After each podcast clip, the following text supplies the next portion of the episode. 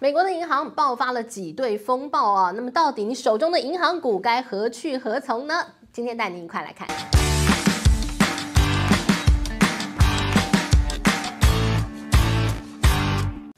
嗨，大家好，赶紧带大家来关心啊！最近在美国所引爆的银行风暴，细谷银行这家银行呢，它是传统印象当中，它是一个资优生，哎，它是在高科技产业当中，几乎大家都说这家银行它的财务非常的健全，它的经营非常的稳当，但是没有想到，却是在联准会升息循环当中，暴力升息底下，它却是那个很快倒下的那一家。它到底发生了什么事？今天呢，短短时间，我们要很简单清楚告诉大家，矽谷银行到底发生了什么事？模范生居然它宣告倒闭了。好，我们先来介绍这家公司啊，呃，这个矽谷银行它是在一九八三年创立的。那一九八三年创立之后呢，矽谷银行其实非常清楚它的经营理念，它就是一个专门在高科技产业。初创企业当中，它要成为这样的一个银行，专门服务初创企业。大家知道，其实你一个新创企业，那你。公司刚成立，谁知道你干什么的啊？所以呢，一般的银行是不会跟这些所谓的新创、初创的企业来打交道的哦。因为我钱贷款给你，谁知道你会不会三个月之后你说，哎呀，我不做了，这个产业不好做，不不不玩了，倒了，那那我贷款跟谁要啊？所以呢，一般的传统的商业银行是不会跟这些初创企业做一些这个资金的一个往来啊，贷款不太会的哦。所以呢，这些初创产业它有的它会有天使投资人呐，呃，它会有大把的现金啊，但是现金。我很多，但你又不贷款给我，我我怎么营运呢？于是呢，这个矽谷银行它就是在做这件事情，它贷款给这样的一些这个初创产业啊，那支持他们，但同时间它营运嘛，它也不能够承担那么大的风险啊，所以呢，它做什么事呢？天使投资人，他投资你这样的一家新创企业，他把钱通通给你，放你家公司的保险箱，他也觉得危险嘛。于是呢，哎，这家银行哎，就生意做起来啦。呃，你说我是天使投资人，我要投资你这家新创产业，哎，我这大把的钞票来，我就存在矽谷银行，然后矽谷银行呢，就把这个钱哎，再贷款给这样的一个初创企业，哎，这个生意就成啦，哎，钱就运转起来了。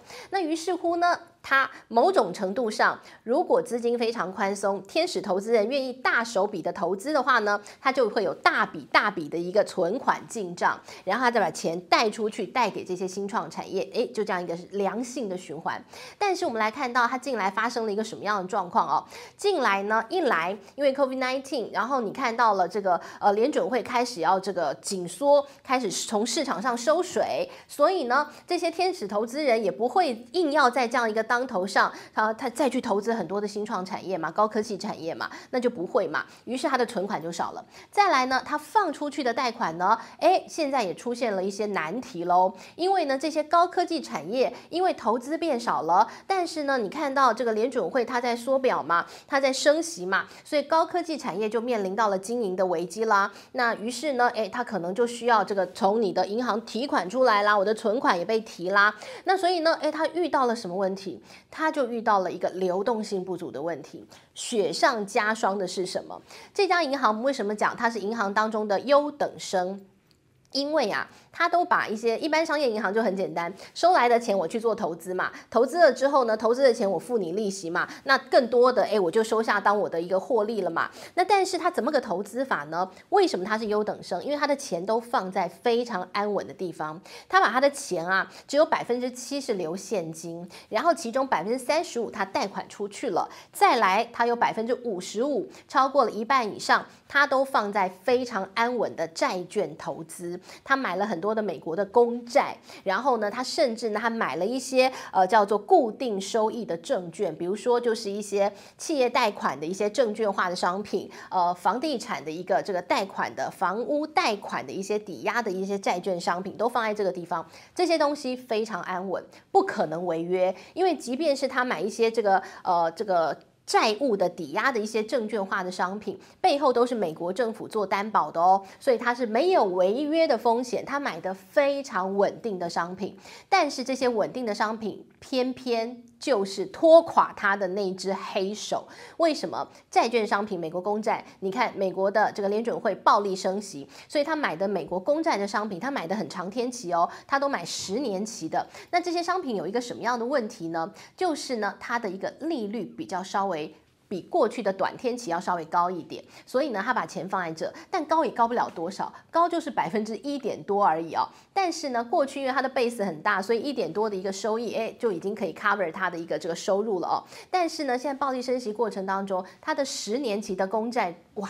暴跌耶，它的价格暴跌，所以它的账面上累计了非常大的亏损。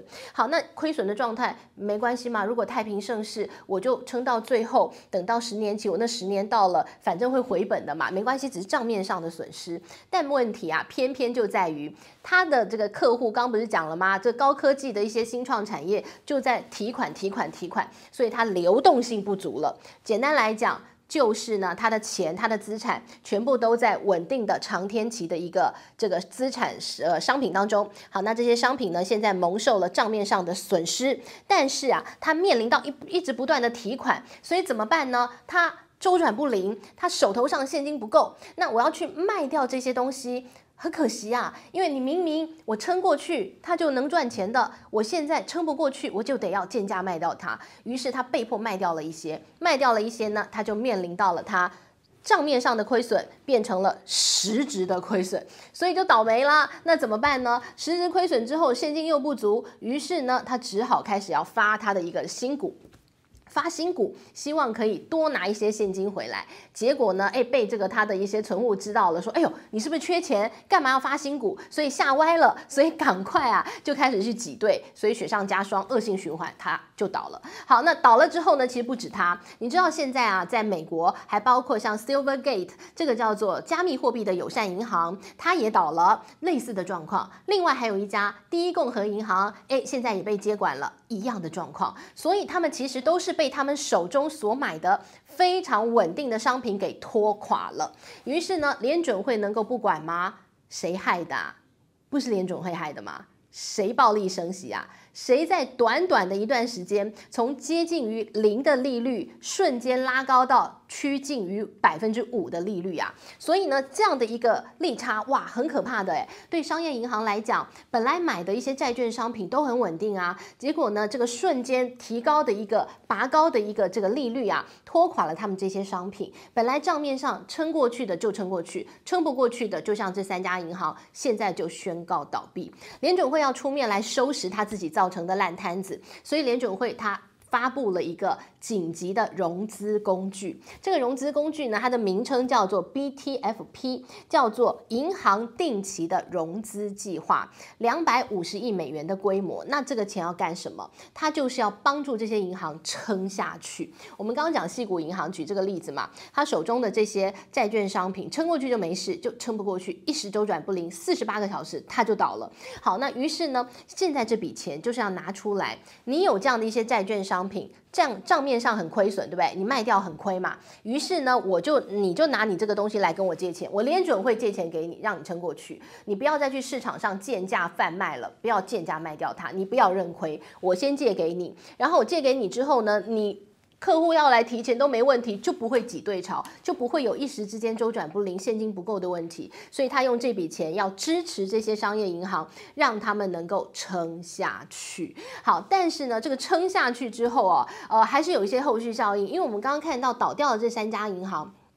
一家银行叫 Silvergate，它叫做加密货币的友善银行。那其实你也知道，听名字就知道，它加密货币友善嘛，很多这个币圈的钱都在这里滚。再来一个细谷银行，细谷银行其实呢是稳定币啊，这个发行方 Circle 它存的银行之一啊，所以呢，它在这个细谷银行，它存了三十三亿美元。于是呢，细谷银行一出事之后，哇，很多这个大家就币圈的人就担心啊，那我的稳定币会不会出问题啊？呃，险三十三亿美金，哎，那还好吗？所以呢，我们看到，呃，这个稳定币就瞬间，本来这个稳定币对美元都是一比一的一个兑换哦，但是瞬间因为大家信心不足，所以呢，甚至一度跌破一一美元以下了哦。当然现在呢，大家这个好像看起来状况，联准会要出手救，它又恢恢复了一比一啦。但是过程当中让大家觉得哇，信心出现了很大的一些问题哦，所以呢，你看到这次美国的银行风暴就是这么所发生的。那现在呢，因为这个银行风暴，联准会到底会不会升息呢？会不会受到这次的银行风暴的影响，就放慢它的升息脚步呢？目前我们来看几个重大的投行他们的预测啊，像高盛就第一个跳出来说，联准会不会升息了啦。这个银行搞成这样，都联准会你暴力升息害的不是吗？你还升啊？还升？你有更多银行要救你。那个提出来的两百五十亿美元的紧急融资工具，你就不够了啦，还升什么升啊？所以呢，这个高盛说他预估联准会应该不会再升息了哦。好，那当然呢也有不同的看法呀，因为我们看到这个小摩就讲了，但是呢，通膨对于联准会来讲还是第一要务，还是要打通膨，所以他认为啊，三月份应该还是会升息，升息一码。本来以为可能要升息两码，但现在看起来可能一码就足够了，这是小摩的看法。但是无论如何，这次的银行风暴已经对美国股市带来了很重大的冲击跟影响。你看到美国的这些小型的银行股，哇，跌得歪七扭八的哦。那你说大型银行股看起来好像还有撑，但是呢，当大家对于小型的这些商业银行都没有信心，呃，即便是联准会要出手救，你说你好了，你会不会觉得担心嘛？我们可能还是会去银行把钱提出来存到大银行去嘛？存到大银行，觉得哎，好像稍微保险一点，安心一点。但是这个问题是什么？你持续从小银行提钱，那小银行它可能会有经营危机啊。那你存到大银行去，现在利息很高啊。大银行说：“哎，我没有想要那么多存款呢，你一直存在我这，我要付你很高的利息，我也是压力很大哎。”所以呢，现在看起来小银行、大银行各自有不同的烦恼。于是呢，你就看到了在这个美国股市的金融股当中，哇，真的是每一档都压力蛮大的哦。那甚至呢，呃，不仅仅是金融股，我们来看像 S M P 五百当中。哦，呃，目前为止只有三十四个成分股，它的一个利率啊，它的配息是高过于美国公债六个月期，这是什么意思啊？这个是那如果我是买 S&P 这些呃这个追踪的一些成分股的，我只有三十四个，我可能可以撑得下来，因为我的赚赚头还不错。但是其他的，哎，我买在你这个股票风险资产，然后我还不如买在美国公债六个月期的。赚头还赚，那我我干嘛承受这个风险啊？不如直接去买美国公债嘛。所以这样的一个想法底下哦，哦，这个美国股市会面临到非常大的卖压哦，因为大家都觉得我钱要到安稳的地方去，我去买债，我的利率回报可能还比较好，那可能你的钱就往那个地方流去了。呃，给大家一个比例哦，目前你看就有三十四家公司，它的一个这个报酬是高过于股息超过六个月期的一个美国公债殖利率嘛？那你知道以前大概都会有三四百家是超过六个月期的美国公债殖利率哦，所以你看天差地远，难怪现在美国股市压力很大。那讲回来，那金融股呢？接下来真的完全没机会了吗？呃，目前短期看起来哦，的确是如此，压力很大，经营压力也很大。那另外呢，其实呃，像在台湾有很多人喜欢买金融股当做存股族哦。呃，今年你会面临到一个状况是，这些金融股可能都不太配息喽，一家一家公布的，因为它获利可能有压力，它就不配息，那当然它的价格就会开始往下修正了哦。如果你是长期的一个投资人，当然你说价格往下走，会是你一个。很好的一个买进的标的点，但是呢，你就要撑过去哦，因为它可能还会往下跌哦，所以呢，你要撑过这段时间，你才会迎来甜蜜的果实。那当然，这是指纯股族，就我们这种小散户的一个看法。对于大型的富豪来讲，最近他们的资产也在做大挪移，乾坤大挪移。它怎么个挪法呢？呃，过去我们看到它的一个配比，可能风险资产也会有，但是最近这些超级富豪。